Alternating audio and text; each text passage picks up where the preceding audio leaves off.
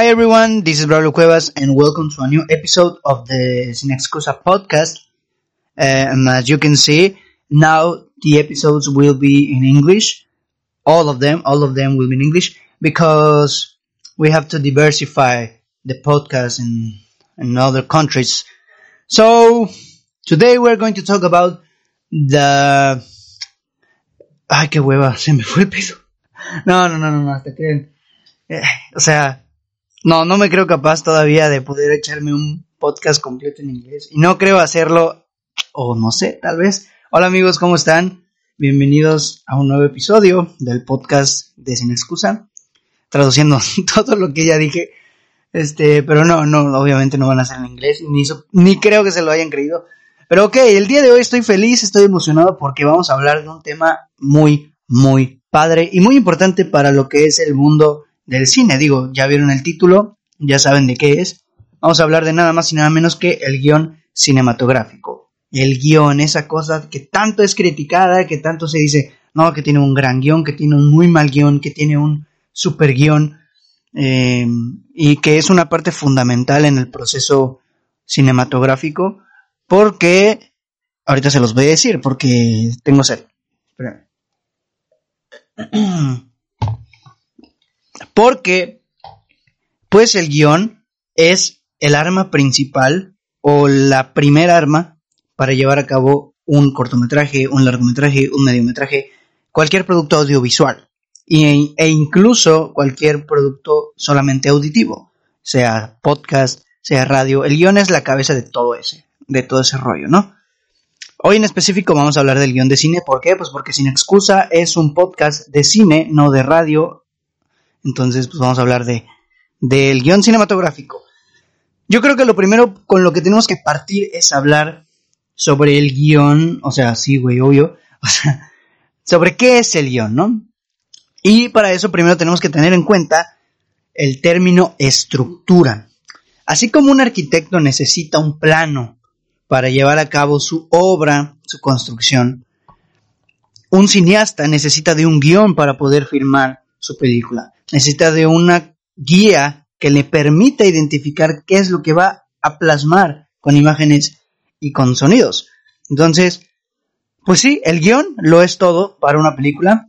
Citando a uno de los grandes maestros del cine, que es Akira Kurosawa, él decía, con un buen guion, un buen director puede llegar a producir una obra maestra. Con el mismo guion, un director mediocre puede hacer una película encomiable, o sea, pasable, pero con un mal guion, ni siquiera el mejor director puede hacer una buena película. Con eso ya nomás nos damos la idea de que, de que el guion es algo importante. No, a lo mejor estoy cometiendo alguna falacia de autoridad, de que porque Kurosawa lo dijo es verdad, pero por Dios, Kurosawa es un maestro y Kurosawa sabe de lo que está hablando. O sea, poner en tela de duda lo que dice Kurosawa con los años de experiencia que tuvo sería una reverenda estupidez. Entonces, pues sí, un guion de cine es primordial.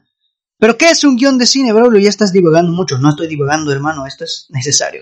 Un guion de cine es un prácticamente un relato escrito en el que se desarrolla la historia de una película. Así de simple. Eso es un guion. Sin embargo, tiene muchísimo más profundidad de la que aparenta. Eh, primero que nada, tenemos que diferenciar la, eh, diferenciar las diferencias. Tenemos que identificar las diferencias entre guion y cualquier otro género literario, una novela, por ejemplo. Eh, vamos a agarrar ese ejemplo, el guion y la novela. A pesar de que ambos, el guion y la novela, narran una historia, la novela se lee, el guion se usa. ¿sí? La novela es un producto realizado con el único fin de ser disfrutado por un lector. Un guion es utilizado por el guionista, por el director, perdón, para guiarse a la hora de ir construyendo su película. La novela yo, yo lo pongo así, la novela es el producto final de su respectivo arte, es decir, el producto final de un escritor de novelas es la novela ya hecha. Em, el guion, por su parte, es la guía para poder llegar al producto final, o sea, la película. No es el producto final en sí, sino es lo que va a dar paso a que el producto final se lleve a cabo. Entonces, otras diferencias. En una novela no tenemos un formato estándar en un guion sí. La novela no es un texto destinado a que un grupo de personas trabaje con base a ella. con base en ella, perdón. A diferencia del guion, pues em, la novela puede extenderse a las anchas del autor, ¿no? El guion tiene un formato estándar que la mayoría de guionistas y cineastas suelen utilizar para funcionar al 100%. En, en un cuento o en una novela el autor puede no poner un diálogo, puede indicarnos cuando un personaje habla directamente o cuando a lo mejor el diálogo lo dice el narrador, puede dividirlo en capítulos, puede no dividirlo, puede hacer lo que quiera, prácticamente es, es su bebé y él puede hacer lo que quiera con su bebé. En, en un guion, no. En un guion hay un formato y ese formato es fundamental. El guion está obligado a dividir el texto en escenas, por ejemplo, colocar en qué lugar se hace esa escena, si es de día, si es de noche, si es exterior, si es interior, el nombre del personaje que está hablando, la, acción, la descripción de la acción e incluso la fuente y el tamaño de del formato con el que se está haciendo el guion, ¿no? Digo, en este caso la fuente es Courier y el tamaño es 12 y es esa principalmente porque es la fuente adecuada que respeta la regla del minuto por página. Esta regla es muy sencilla, solo dice que una página equivale a un minuto de metraje y es esta letra porque el tamaño es el adecuado para que se respete esta regla. Si se cambia, por ejemplo, si ponemos, no sé, Arial en el mismo 12, la letra es un poquito más grande y va a ocupar más del más de la página y se va a hacer un revoltijo y los cineastas no van a saber ni qué onda con su existencia. Entonces por eso se usa Courier 12, Courier 12 y creo que también se hace por, para referenciar a las a la fuente que utilizaban las máquinas antiguas de escribir, ¿no? Eso es meramente simbólico. Y como última diferencia, tal vez, muy importante, es que la imaginación o sea, la imaginación no sabe de presupuestos. Narrar en palabras es totalmente gratuito. No necesitas un presupuesto. Narrar en imágenes y sonidos no es gratuito en lo absoluto y necesitas de un capital que te permita desarrollar las ideas que en el guion están plasmadas.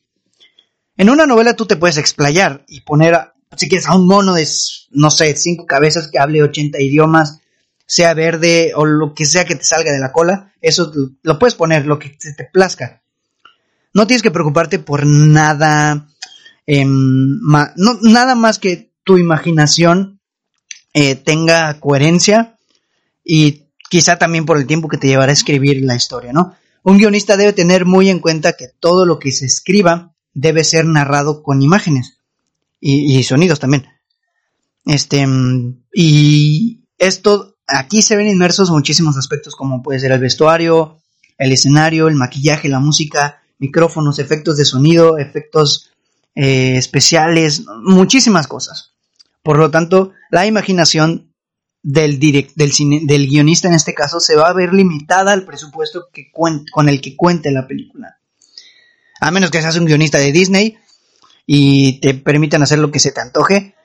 Pero, por ejemplo, si tu película es independiente o si es una película que tú vas a hacer, tienes que tener en cuenta que no tienes la lana del mundo y tienes que adecuar tu historia a algo que puedas desarrollar. No sé, una historia que se dé en una casa, que se dé en algún restaurante, por ejemplo, que vas a pedir permiso para grabar. No sé, es muy importante, ¿no? Y, y pues es por eso que el guionista no se debe limitar solo a conocer sobre escritura y redacción debe conocer también otras ramas del cine por lo mismo, porque deben de tener en cuenta lo que se va a usar, los vestuarios que se van a utilizar, la música que se va a poner, todo ese rollo. Y pues sí, todo ese rollo es el guion cinematográfico. es bastante simple la definición como tal, pero ahorita vamos a platicar un poquito más acerca del, vaya, del cómo funciona el guion, la estructura y todo. Perdón, se me, se me cortó esta porquería. Les decía que ahorita vamos a hablar un poquito más del guion y todo ese rollo. Porque de verdad es algo muy importante. Toda película que quiera o que pretenda ser una buena película necesita un guion. Por ejemplo, si hablamos de películas, digo, hay películas que se han hecho sin guion o con el guion sin terminar. Por ejemplo, mmm, no sé, Sunset Boulevard, que es de los años 50. Esa película comenzó a filmarse sin guion o sea, comenzó a firmarse sin tener el guion terminado O, por ejemplo, en Hombres de Negro 3, en Men in Black 3, este, mm, es un caso muy curioso porque en esa, en esa producción nadie podía ponerse de acuerdo en cuanto a lo que querían realmente mostrar en la historia. Y Sony, en la desesperación porque estaban gaste y gaste lana, pues les dijo, comiencen a filmar cualquier cosa, pues porque me tienen que entregar la película antes de X fecha. No me acuerdo de la fecha, te, mentiría, no soy tan, tan sabio. Pero, pues es, me hace muy curioso porque con esa falta de, organización terminaron, bueno, el guionista en este caso que se llama, no sé, tampoco me acuerdo de cómo se llama el guionista, se sentaba en un, en un banquito en el set, ahí en la esquinita del brother, a escribir al momento los diálogos que los actores iban a estar haciendo, este, pues a lo largo de la película, ¿no? Obviamente, pues eso no pudo seguir así, era un caos, era un desastre, la película iba a terminar horrenda. Entonces, pues la producción se tuvo que detener unas semanas hasta que el guion terminara por completo de, o sea, estuviera 100% completo. Entonces, esos son ejemplos de lo que puede pasar si una película se hace sin un guion, porque el guion es todo, el guion es la guía, el guion es el cimiento de tu obra, de tu película, en este caso. Así que ahorita vamos a hablar, entonces, ¿qué, es lo que compone un guion? ¿Qué, ¿Qué partes necesita un guion para hacer un guion? Y pues vamos a hablar de los elementos que componen al guion cinematográfico. Empezar por los más sencillos, como por ejemplo el tiempo verbal, que no es otra cosa más que el guion debe estar escrito en tiempo presente, ya que está explicando la acción que se va a mostrar en la pantalla, porque no, aunque sea flashback, ¿eh? aunque sea una escena del pasado, un flashback, el guion está narrado en presente. Eh, por ejemplo, también tenemos las escenas y las secuencias, ¿no? Que mucha gente las confunde. Una secuencia es una unidad, mm, ¿cómo decirlo? Una unidad argumental, tal vez. Es un segmento, es el segmento de una película que comparte una, una unidad con el tema del que se esté hablando en ese momento y se construye con una serie de planos o de escenas. Yo creo que sí lo van a entender un poquito mejor. Em, por eso la escena es un momento concreto. La escena es un momento concreto. Es una acción que tiene relación con el tiempo y el espacio que se les han sido seleccionados, ¿no?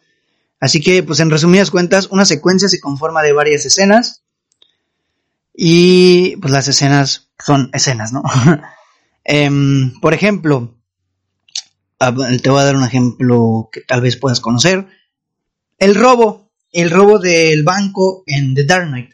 Toda la secuencia del robo del banco de The Dark Knight comienza cuando sale el plano del payasito, o sea, del buen Joker en la esquina del banco. No te lo puedo mostrar porque estamos en audio, pero más o menos te explico. Está este brother viendo al banco, es un plano en el que él está de espaldas a la cámara viendo al banco. Ahí empieza la película y ahí empieza la secuencia. Y termina cuando se está yendo el autobús que este brother se fue del banco. Ahí termina la secuencia. Dura, la verdad no sé cuánto dura, unos, durará algunos 5, 6, 7 minutos más o menos. Quizá menos, no sé la verdad. Y esta es una secuencia. Y ahí podemos agarrar varias escenas. Por ejemplo, la escena en donde Joker le dice al brother del banco, em, ¿cómo le dice? A ver, déjame acuerdo.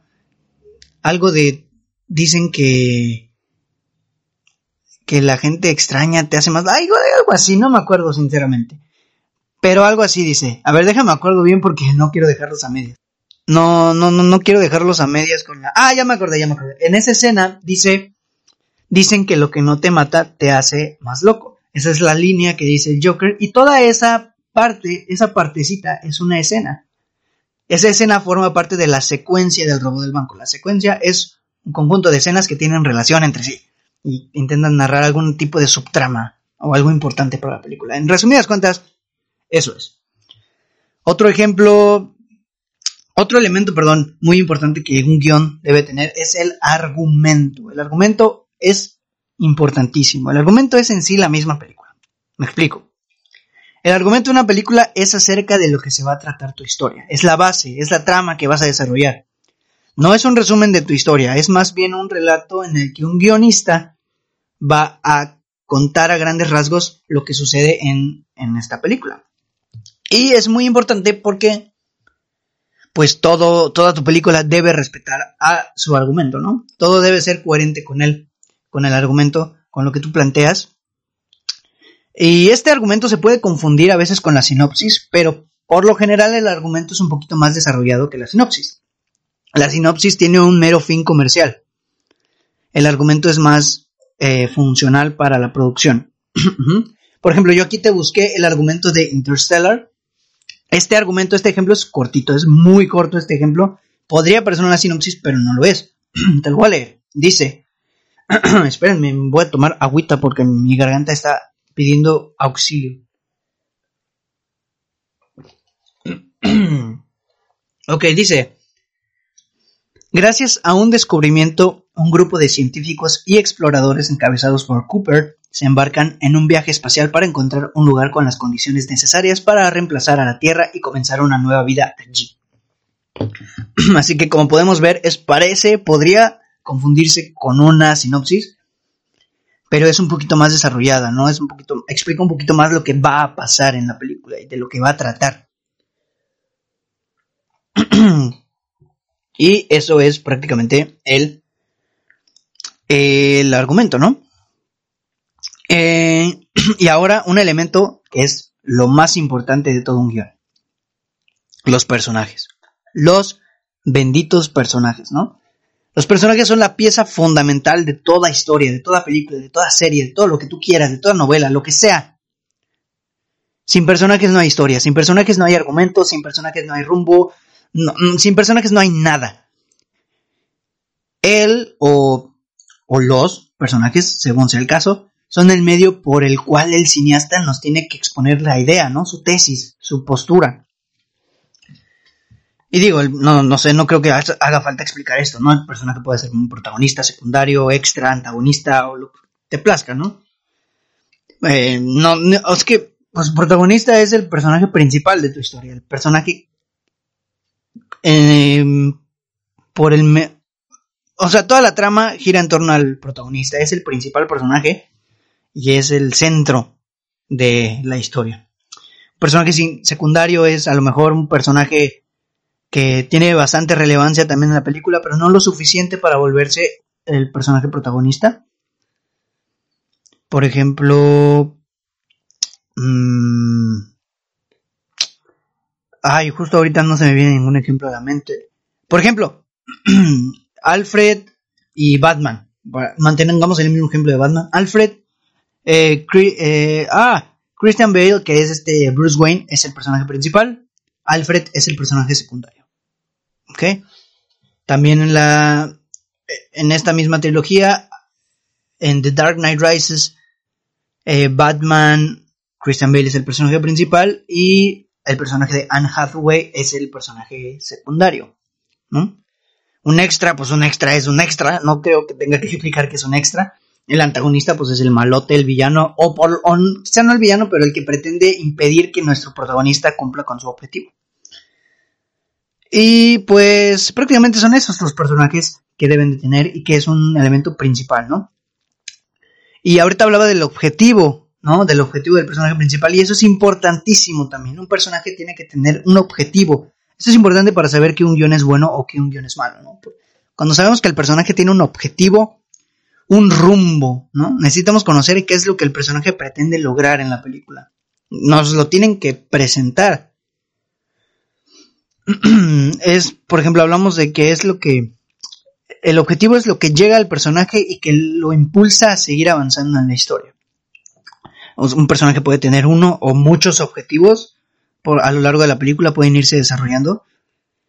Por ejemplo, en The Mandalorian, vamos a hablar ahorita de The Mandalorian, que es una serie que funciona prácticamente igual el guion en una serie que en una película. Digo, a lo mejor no, pero es la, misma esencia. En The Mandalorian, Mando o Din Djarin, como se llama el personaje principal, tiene un objetivo principal que es el llevar a Grogu, en este caso, ah, vamos a hablar de la segunda temporada, llevar a Grogu a, con un Jedi. Ese es el motivo principal. En la primera temporada el motivo era rescatarlo o evitar que lo sustraigan. Pero a lo largo de la serie siempre se van desarrollando más objetivos. Cada episodio se caracteriza de hecho porque es una aventura diferente. Entonces cada una de esas aventuras es el nuevo objetivo del personaje, ¿no? Todos esos objetivos relacionados y encaminados a que siga cumpliendo su objetivo principal. Pero al final de cuentas son los objetivos y nos lo presentan en la película. Sabemos qué está haciendo y por qué lo está haciendo. ¿Sí? Em, y esto es parte de su motivación del personaje, el por qué. ¿Por qué lo hace? ¿Qué lo motiva? ¿Qué es lo que lo impulsa a cumplir su objetivo? Necesitamos motivaciones para prácticamente todo. Es como la justificación o los argumentos de por qué hace lo que hace el personaje, ¿no? Por ejemplo, si la historia se trata de un güey que quiere la guerra, tenemos que conocer su motivación para ir a la guerra. Debemos saber por qué quiere ir a la guerra, ¿no? Si el malo es malo, necesitamos conocer por qué es así. ¿Por qué razones actúa como actúa? Y, de hecho, eso es lo que más falla en los villanos. Principalmente en los villanos, porque por lo general tienen motivaciones muy pedorras. A los guionistas les da hueva pensar en alguna motivación súper chida para un personaje, un villano. Y el... Y pues prácticamente se les olvida que la motivación es algo muy importante y necesitamos tener una motivación válida, no motivaciones pedorras que te saques de la cola. O sea, tienes que tener una motivación con sustancia, con solidez. Buena, una buena motivación, ¿no? y para conocer la motivación también necesitamos conocer a nuestros personajes. Que el personaje principal tenga un trasfondo, cualquier personaje que tenga un trasfondo, una personalidad definida, una construcción sólida, ¿no? saber quién es, de dónde es, por qué es, qué quiere, cómo es, qué, qué, qué, le pasa al brother, qué necesita, ¿no? te voy a dar otro ejemplo. One Night in Miami, que es mi película favorita del 2020, que por cierto ya me lo viene el video de mi opinión sobre esa película. Cada personaje principal, en este caso son cuatro, cada uno tiene una construcción demasiado buena, es muy sólida su construcción de cada uno. Conocemos quiénes son, cómo son, su personalidad, su trasfondo, y eso hace que los personajes estén bien construidos, sean sólidos con ellos mismos y que se mantengan así en la trama, ¿no? Y pues en parte esto tiene que tener coherencia, o sea, el personaje, los motivos del personaje tienen que tener coherencia con la personalidad del personaje. No puedes, por ejemplo, si tu personaje es súper serio, digo, aparte de tener coherencia con tus personajes, ¿no? Cuidar que tu personaje se mantenga con la esencia en la que un principio presentaste. Si tu personaje es súper serio y a la siguiente escena se está cagando de risa, ahí ya no hay coherencia. Es como, este brother se supone que es muy serio, ¿no? Si por ejemplo tu personaje tiene un papá y al principio te dicen que su papá se murió antes de que él naciera y en, en otra escena te dice, sí, es que mi papá me lo enseñó. Ahí ya estás teniendo un problemón de coherencia. no, no, no, no estás respetando lo que planteaste en un principio de tu personaje. Y sí pasa, ¿eh? suele pasar mucho. Y pues, prácticamente es eso en cuanto a los personajes, ¿no? Tener su motivación, sus objetivos, su construcción, que es muy importante. Y por último, algo que considero muy importante es la evolución de nuestro personaje en la película. El personaje debe llevarse algo después de su aventura en la trama. Aprender algo, o por lo menos cerrar con su arco argumental, tiene que cerrar con él. Por ejemplo, en Fantastic Mr. Fox, al final el zorro, ¿qué aprende después de cumplir su objetivo de cerrar su arco argumental? ¿Qué aprende este brother?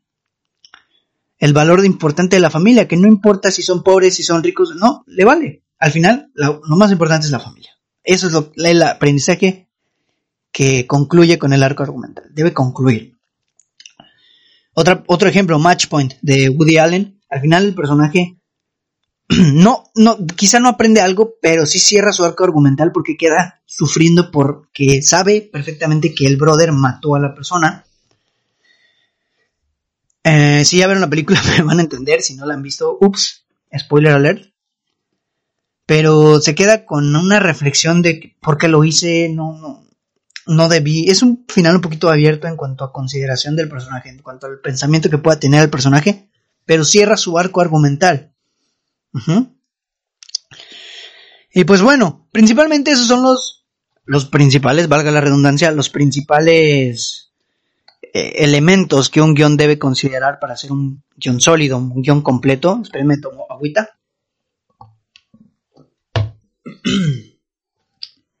Esos son los elementos principales. Entonces ahorita vamos a platicar de la estructura. Ahora sí vamos a hablar de la estructura del guion, la estructura de la historia, ¿no? O sea, por lo general si nos pusiéramos a analizar la mayoría de películas buenas o, o películas que se destaquen por su buen guion, vamos a encontrar una similitud y es el orden en el que se va desarrollando la historia. Para hablar de esta estructura narrativa, vamos a citar o remontarnos a los años 70, cuando el señor gran maestro Sid Field, que tiene un libro que se llama El libro del guion, que es un libro buenísimo, muy bueno ese libro si quieres saber eh, de guiones. Bueno, este brother Sid Field creó la estructura base de un guion o de prácticamente una historia, ¿no? Y que se divide en el primer acto, segundo acto y tercer acto. Es la estructura de los tres actos o, como lo nombra él, el paradigma. Digo, realmente este formato ya existía desde hace mucho. Eh, fue, de hecho, Aristóteles quien planteó las primeras ideas de cómo funciona este sistema de los tres actos. Pero fue en realidad Sid Field quien lo aplicó, ¿no? Quien lo explicó en su libro y quien lo aplicó a las películas, ¿no? Pronto se descubrió que también puede aplicar para una historia de una película, ¿no? Pero como te digo, es la base, ¿no? Es la base de lo que de cualquier historia prácticamente te enseñan desde la primaria. Introducción, desarrollo y desenlace, ¿no? Este, una película de, bueno, una película no debe necesariamente relatarse de esa manera, ¿no? No, hay películas que no se narran de esa manera, que es una manera un poquito lineal. Ay, perdón, pero sí la mayoría de películas eh, lo hacen. La mayoría de películas respetan esta estructura. Eh, igual hay casos curiosos donde sí se respeta la estructura, o sea, sí hay un inicio, un desenlace y un final, pero están en desorden, ¿no? Por ejemplo, películas como Mr. Nobody, mm, Pulp Fiction, 21 gramos, ¿qué otro? El árbol de la vida de Three of Life. Son películas que no tienen una estructura lineal y funcionan, ¿no? Pero ahora, ¿en qué consiste? ¿Por qué explico esto entonces? Pues porque es la principal arma, o principal, la principal estructura de una historia, la que casi la mayoría utiliza, ¿no? ¿En qué consiste este paradigma, ¿no? ¿En qué consiste la estructura de los tres actos? Es muy fácil. Primer acto, segundo acto y tercer acto. El primer acto es la introducción. Segundo acto es el desarrollo de tu historia y el tercer acto es el desenlace te digo, es lo que siempre nos han enseñado desde la primaria, ¿no? Cuentos, novelas y todo lo que relate una historia eh, mantiene esta, esta, esta línea, esta narrativa. Pero, ¿en qué consiste cada uno? Pues ahí te va. El primer acto es nuestra introducción. Es donde vamos a plantear de manera inicial el contexto de nuestra historia, vamos a presentar a nuestros personajes, planteamos las ideas principales y vamos a dar pie a lo que será el conflicto de la película.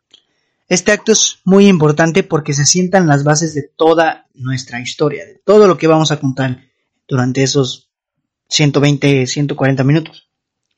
Aquí vas a construir tu mundo, vas a explicar las reglas del juego, cómo funciona. Tu mundo es un planeta en el que no viven los humanos. Ok, eso me lo tienes que plantear en el primer acto. Un ejemplo de un primer acto. Digo, por lo general este acto dura entre 20 minutos, 30 minutos, a lo mucho, a lo sumo. A veces hasta menos. Un ejemplo, El Señor de los Anillos, ¿no? Un ejemplo súper fácil.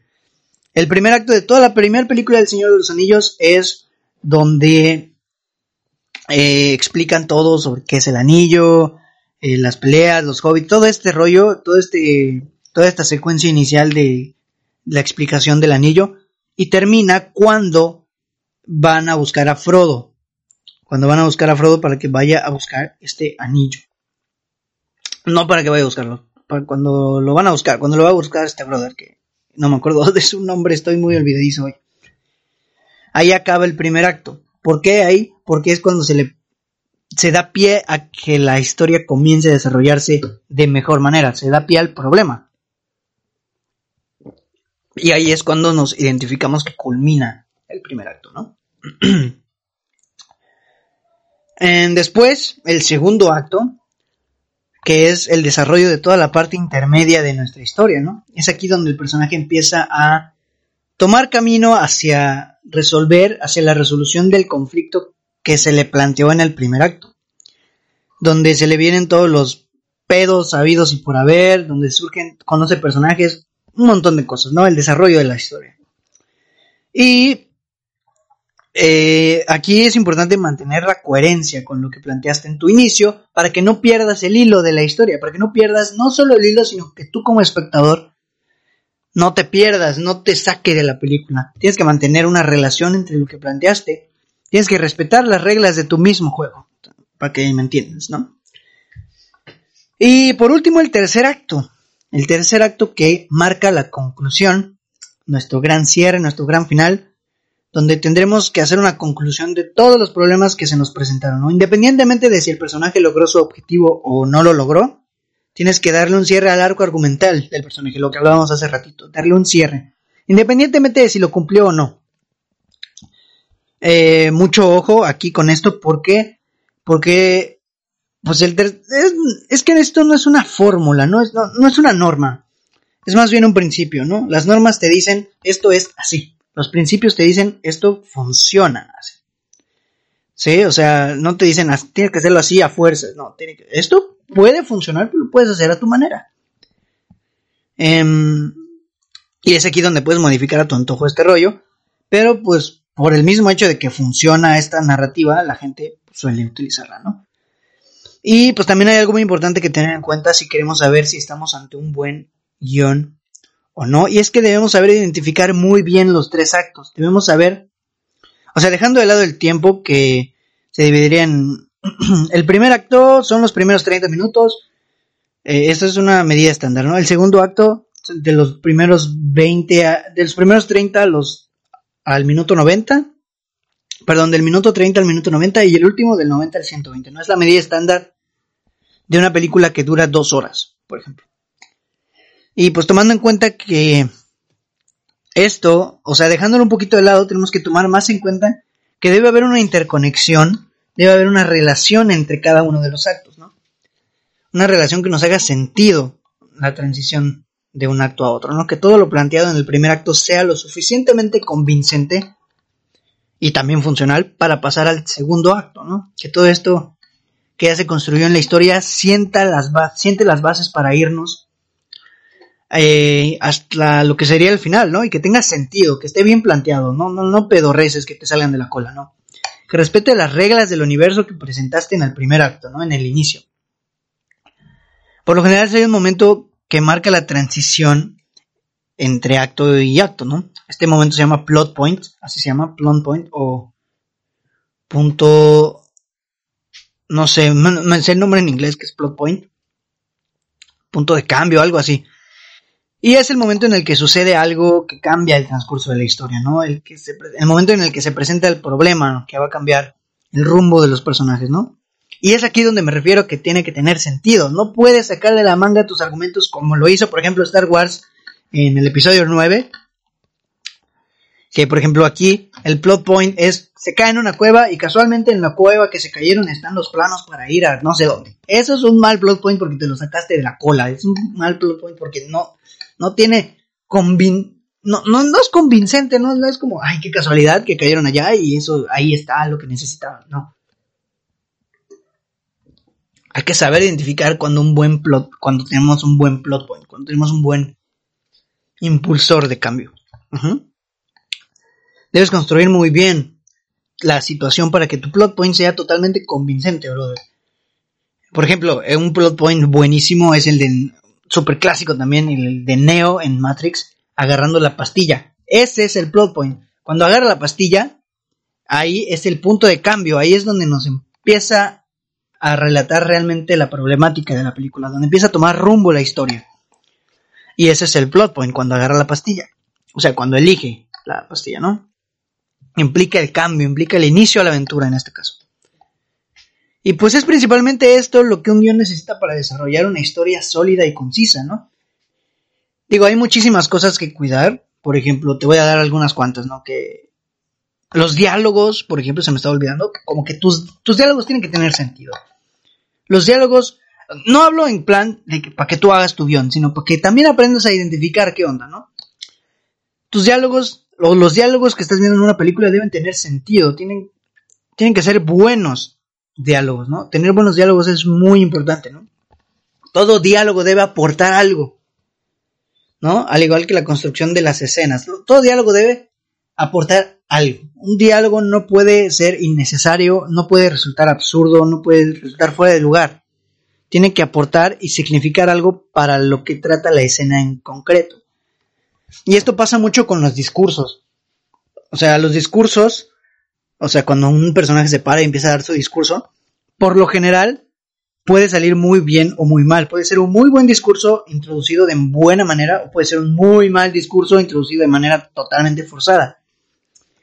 Y también depende mucho de la calidad de la escritura, no de la, no escritura, sino de la redacción o de la estructura de las oraciones. No, puedes poner, si tu película es súper seria, no puedes poner un, un diálogo, digo, esto va a depender del tipo de película, pero si tu película es súper seria, no puedes poner un diálogo demasiado chusco.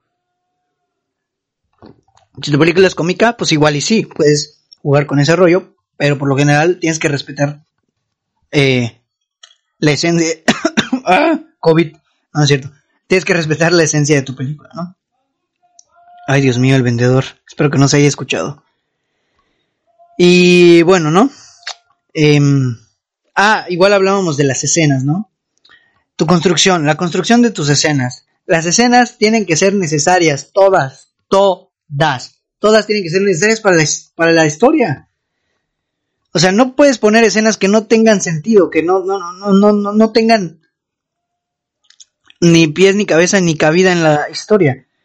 Por ejemplo, Wonder Woman 1984. Si ya la viste, em, por ejemplo, la escena, la primera secuencia esto aplica para escenas y secuencias, ¿eh? La primera secuencia que es donde están las Amazonas y están compitiendo por no sé qué. Y después la secuencia del, del supermercado.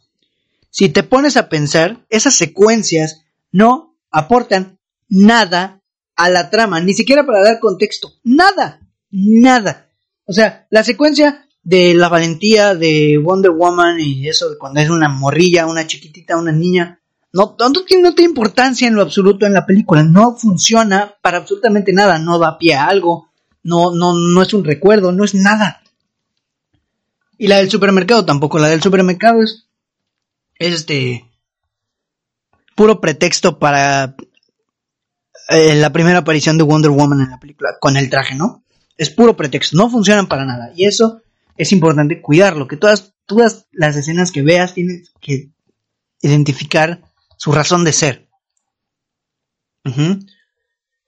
Igual, por ejemplo, retomando un poquito los de los diálogos, hay que explicar que no haya sobreexplicación, sobreexposición, porque hay que recordar que es una película, que una película es visual y auditiva, o sea, tienes que mostrar también con imágenes. Alguien a quien le pasa mucho esto es Nolan, me duele porque a mí me gusta Nolan, pero pues hay que aceptarlo, las cosas como son.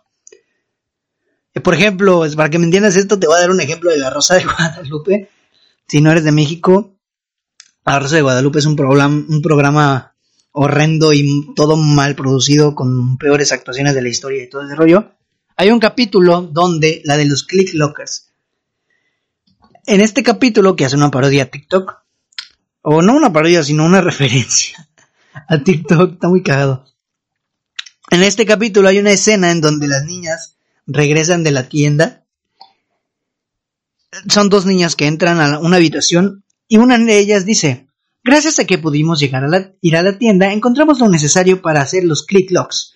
Y es como, mm, tu audiencia no es estúpida, ¿sabes? O sea, obviamente, no tienes por qué, nadie en la vida real, que parte también de la credibilidad de cosas que pasarían en la vida real, de que sean convincentes y verosímiles, nadie en la vida real, o sea, si yo voy a comprar una pizza con un amigo, no voy a llegar y gracias a que fuimos a comprar la pizza no nos vamos a morir de hambre. Es evidente que mi amigo sabe que fuimos a comprar una pizza y que no nos vamos a morir de hambre, no lo tengo que decir.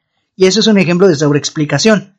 Estás pretendiendo pensar que tu audiencia no entendió y obviamente es algo lógico. O sea, si entras con una niña con cosas, obviamente esa niña te acompañó. Bajo el contexto de la escena se sabe que la niña te acompañó. Entonces no tienes que decir, gracias a que fuimos a comprar esto, vamos a poder hacer esto. La niña ya lo sabe, no se lo tienes que decir, güey.